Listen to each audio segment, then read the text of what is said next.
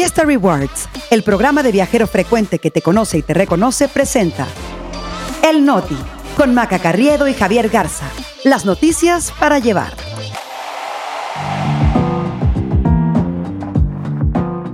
Es martes 12 de septiembre. Yo soy Maca Carriedo. Yo soy Javier Garza. Este es el Noti. Y nosotros aquí estamos.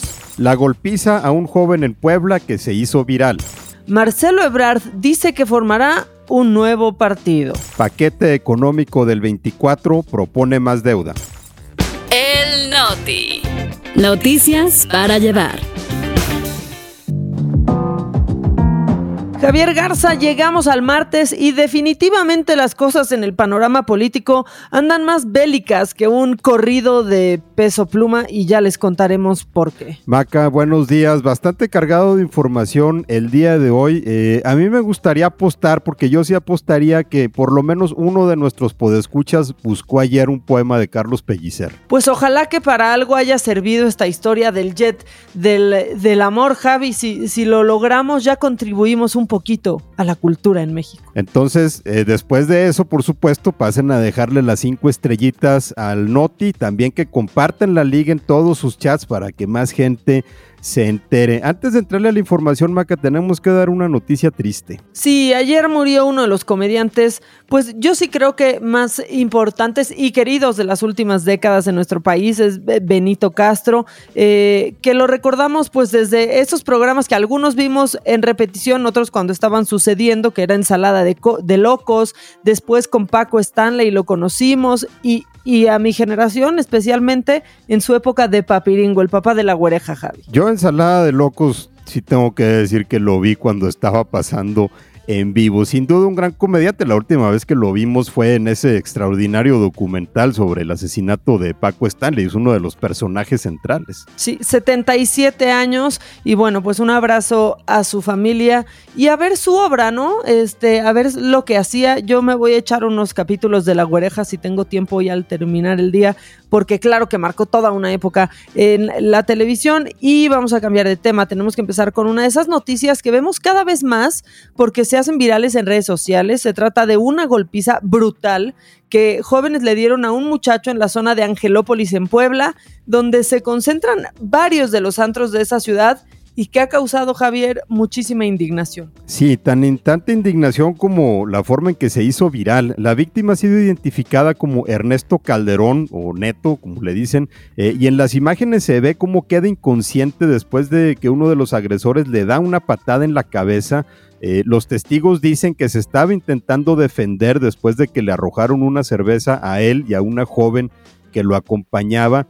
Y la difusión del video en redes sociales provocó que las identidades de los agresores salieran a la luz y se supo que por lo menos dos de ellos son estudiantes de la Universidad Anáhuac allá en Puebla. Y es terrible, ¿no? Que haya gente que en vez de ayudar graba, pero también sirve, Javier, para que pasen estas, estas cosas y se sepa quiénes son los, los agresores. Las imágenes de verdad son brutales. También lo que dicen quienes lo están agrediendo, eh, ¿no? Uno diciéndole que le va a reventar la botella, ¿no? Trae una botella de tequila. Bueno, pues Neto resultó con una fractura en la cara y la movilidad de uno de sus ojos está comprometida y aunque ya fue dado de alta ayer, los doctores pues están esperando a que baje la inflamación para ver el daño real, pero ya se localizaron, son de la náhuac y ya está haciendo algo esa universidad, Javi. Eh, sí, la náhuac, en donde se supo que estudiaban algunos de estos mis reyes, dijo que los estudiantes implicados están suspendidos, que tienen prohibida la entrada al campus y la Fiscalía de Puebla también anunció una investigación para dar con los demás agresores. Eh, estuvo eh, pues agarrando mucho vuelo el domingo, pero yo creo que fue ayer cuando de veras explotó este video en redes sociales. Sí, Javi, y otra vez, ¿no? La sociedad agarramos a estos enemigos públicos y los cazamos, ¿no? Hacemos que reaccionen las autoridades. Ya sucedió en San Luis Potosí, por ejemplo, con este chavo al que golpearon en Subway y todos estábamos buscando a ese tipo, con la mujer acuchillada en Guanajuato y tantos otros que no conocemos porque no se graban en video y se suben a redes y andan libres por ahí como si nada, Javi. Oye, como siempre pasa, ¿no? Después de ahogado el niño, el gobernador de Puebla, Sergio Salomón Céspedes, pues se montó en el tren, dijo que las autoridades convocaron a una mesa de trabajo con los municipios del área metropolitana para que se refuerce la seguridad en la zona de antros. Y, si bien esto es importante, pues uno se preguntaría por qué la autoridad no lo había hecho antes, también tenemos que hablar aquí de un problema de, educación, eh, Maki, de por qué la gente se siente con los fueros de recurrir a la violencia eh, cuando, pues cuando quieren, ¿no? Y pensar que lo pueden hacer sin consecuencias. Así es, Javi. Y hoy lo vemos en video, pero mañana podemos ser los del video. Un familiar nuestro puede ser quien esté ahí y pues desde la familia, ¿no? Hay que poner acción a esas cosas. Muchos hablan de los padres de estos, de estos niños que al parecer son gemelos, pues ojalá que la familia salga, diga algo, que ellos salgan, digan algo, que reivindiquen un poco, ¿no? Aparte de pagar con las autoridades, no la culpa que tengan que pagar, que se reivindiquen con la otra familia afectada. Bueno, ya estaremos eh, pendientes de este tema, Maca. Hoy no entramos con temas políticos, pero eso no significa que los políticos no estén dando lata.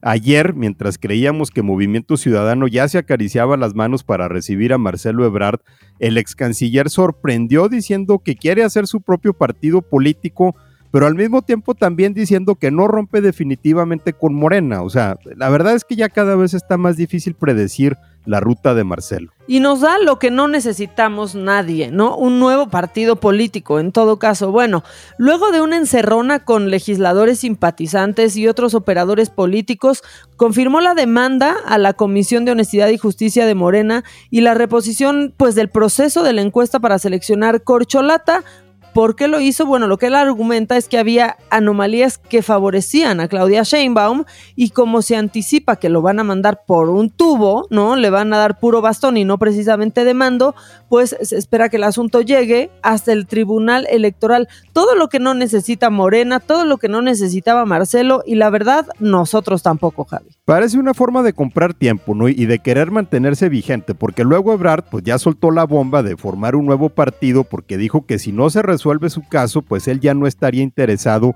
en seguir en Morena. Eh, Morena tampoco parece que está sufriendo mucho una eventual deserción. Eh, ahora, Marcelo Ebrard dijo que si se va a formar un nuevo partido, que empezaría actividades hasta el 18 de septiembre, pero conociendo a Marcelo, lo más probable es que quién sabe. No, y así lo piensa él también, ¿no? Este ya el presidente ya dijo que pues si fuera por otro partido, quizás lo que pasaría es que caería a un tercer lugar la candidata de la oposición, porque ya no menciona el nombre de Xochitl Gálvez, lo dijo hace unos días, eh, pero a ver, la Ley General de Partidos Políticos contempla que el registro de un nuevo instituto político debe hacerse como límite hasta enero del año siguiente a la elección presidencial. Así que nada más, pues se le hizo un par de años tarde a Marcelo. En todo caso, tendría que esperar hasta entrando el 2025, Javi. Yo no creo que ya Marcelo Ebrard esté en muchas condiciones de generar más misterio, Maca. Y nada más para cerrar este tema de las corcholatas vibrando muy alto,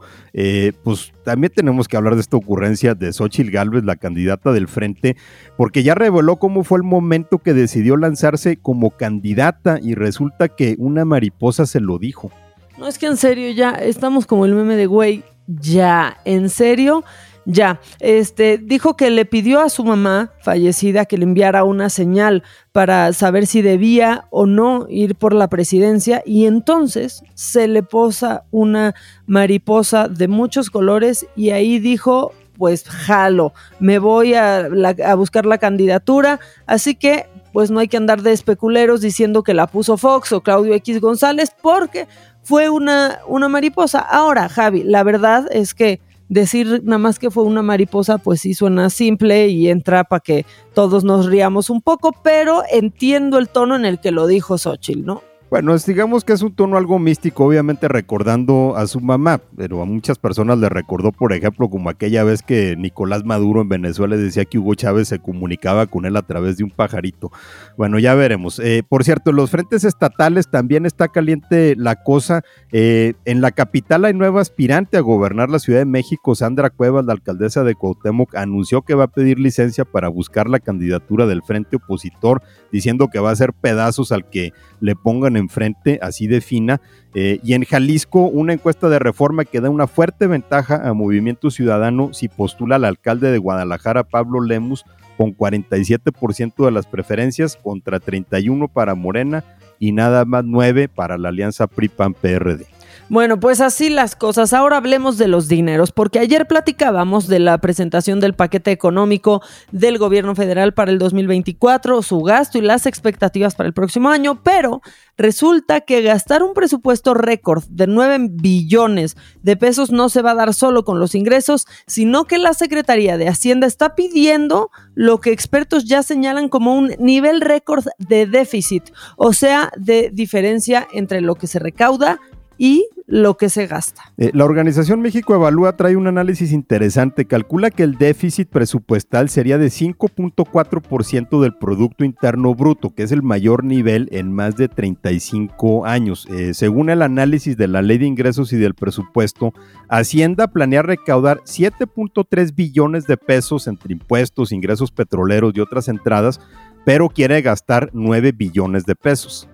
Esa diferencia de 1.7 billones o millones de millones de pesos no se va a pagar solita, sino pues con un endeudamiento. Para los economistas, esta cifra del déficit como tal eh, no es tan significativa como su proporción de todo el tamaño de la economía, o sea, del Producto Interno Bruto.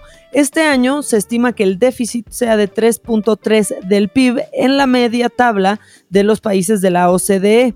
El estimado de 2024 sería entre los más altos de ese grupo de las naciones más desarrolladas. Sí, o sea, estamos hablando básicamente de duplicar la proporción de la economía que representa el déficit presupuestal. Según especialistas, en 2023 el gobierno recaudará unos 100 mil millones de pesos menos, porque aunque estima cobrar impuestos eh, alrededor de un 2% más el próximo año que este, los ingresos petroleros están bajando. Para el próximo año se estima un billón de pesos, cuando en este 2023 sería 1.3 billones. Ahora, esto sí llama la atención porque este gobierno ha sido disciplinado en las finanzas públicas, hay que, hay que decirlo, pero tal parece que el gasto pues ya lo alcanzó Javi. La secretaria de Gobernación, Luisa María Alcalde, defendió ayer el paquete económico como responsable y necesario para reforzar las obras y programas de este, de este gobierno. Luisa María que verdaderamente dijo, voy a estar poquito tiempo, pero lo voy a desquitar, Javi, y aparece por todos lados. ¿eh? Pues sí, ya hasta le dieron su mañanera, pero pues como tú lo dijiste muy bien ayer, Maca, eh, esas dos bocas no se alimentan solas, entonces el dinero tiene que salir de algún lado, y en este caso, pues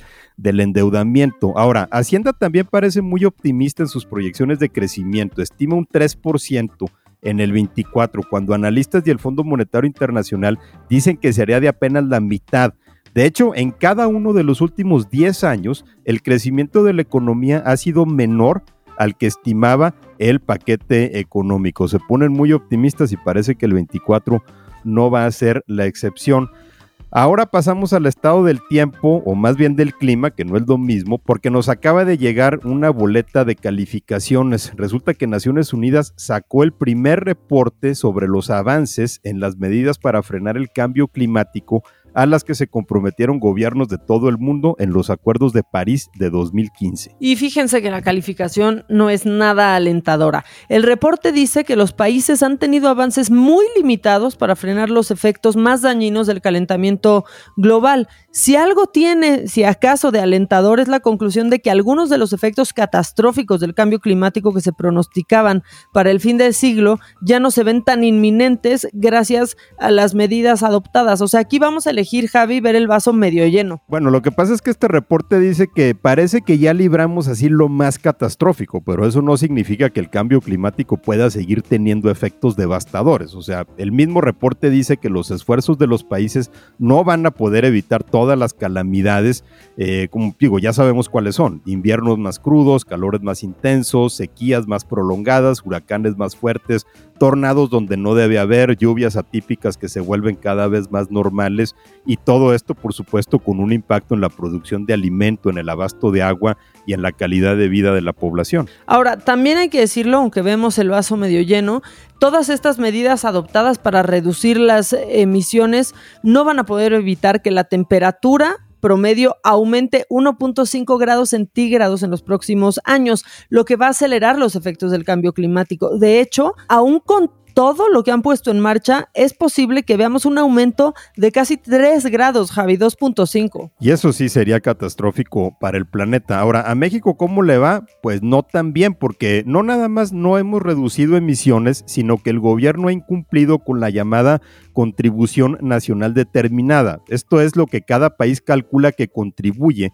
a reducir emisiones contaminantes. El Acuerdo de París dice que cada uno de estos reportes que entregan los países deben mostrar resultados progresivos en la mitigación de emisiones, pero que los de México están estancados.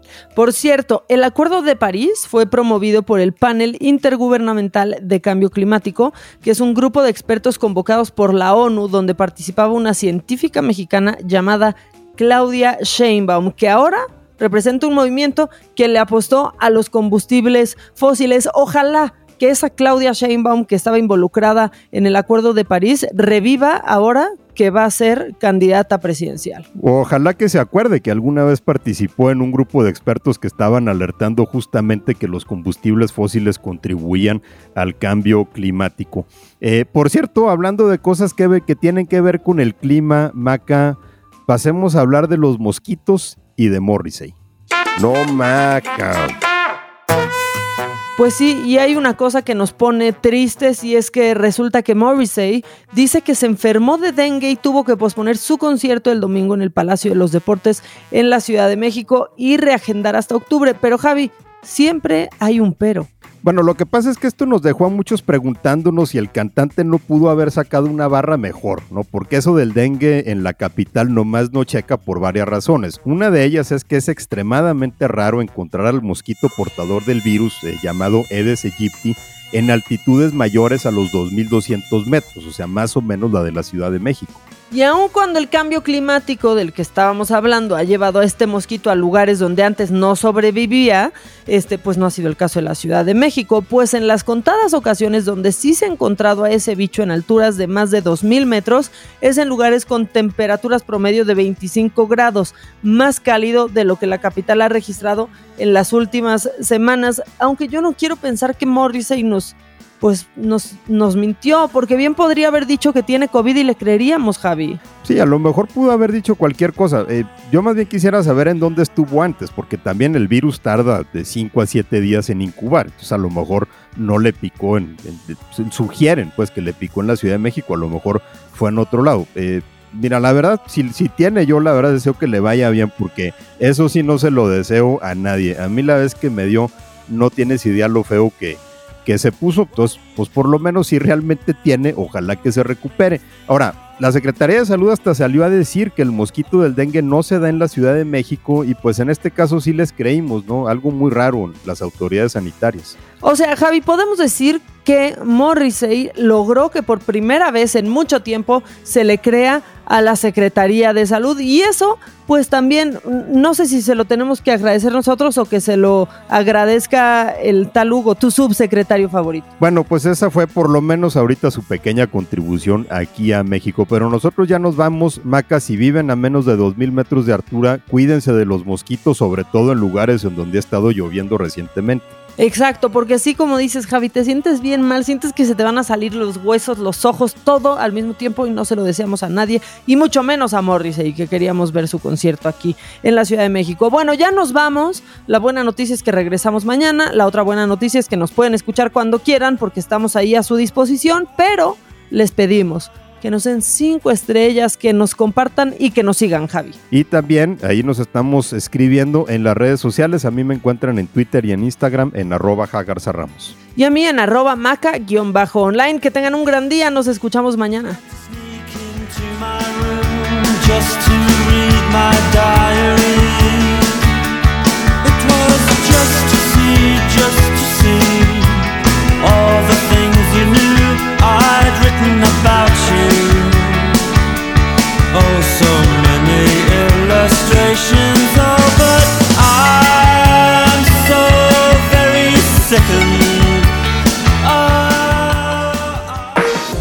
Experiencias exclusivas en eventos, conciertos, obras de teatro y más, gracias a Fiesta Rewards Invita. Fiesta Rewards presentó El Noti con Maca Carriedo y Javier Garza. Noticias para llevar.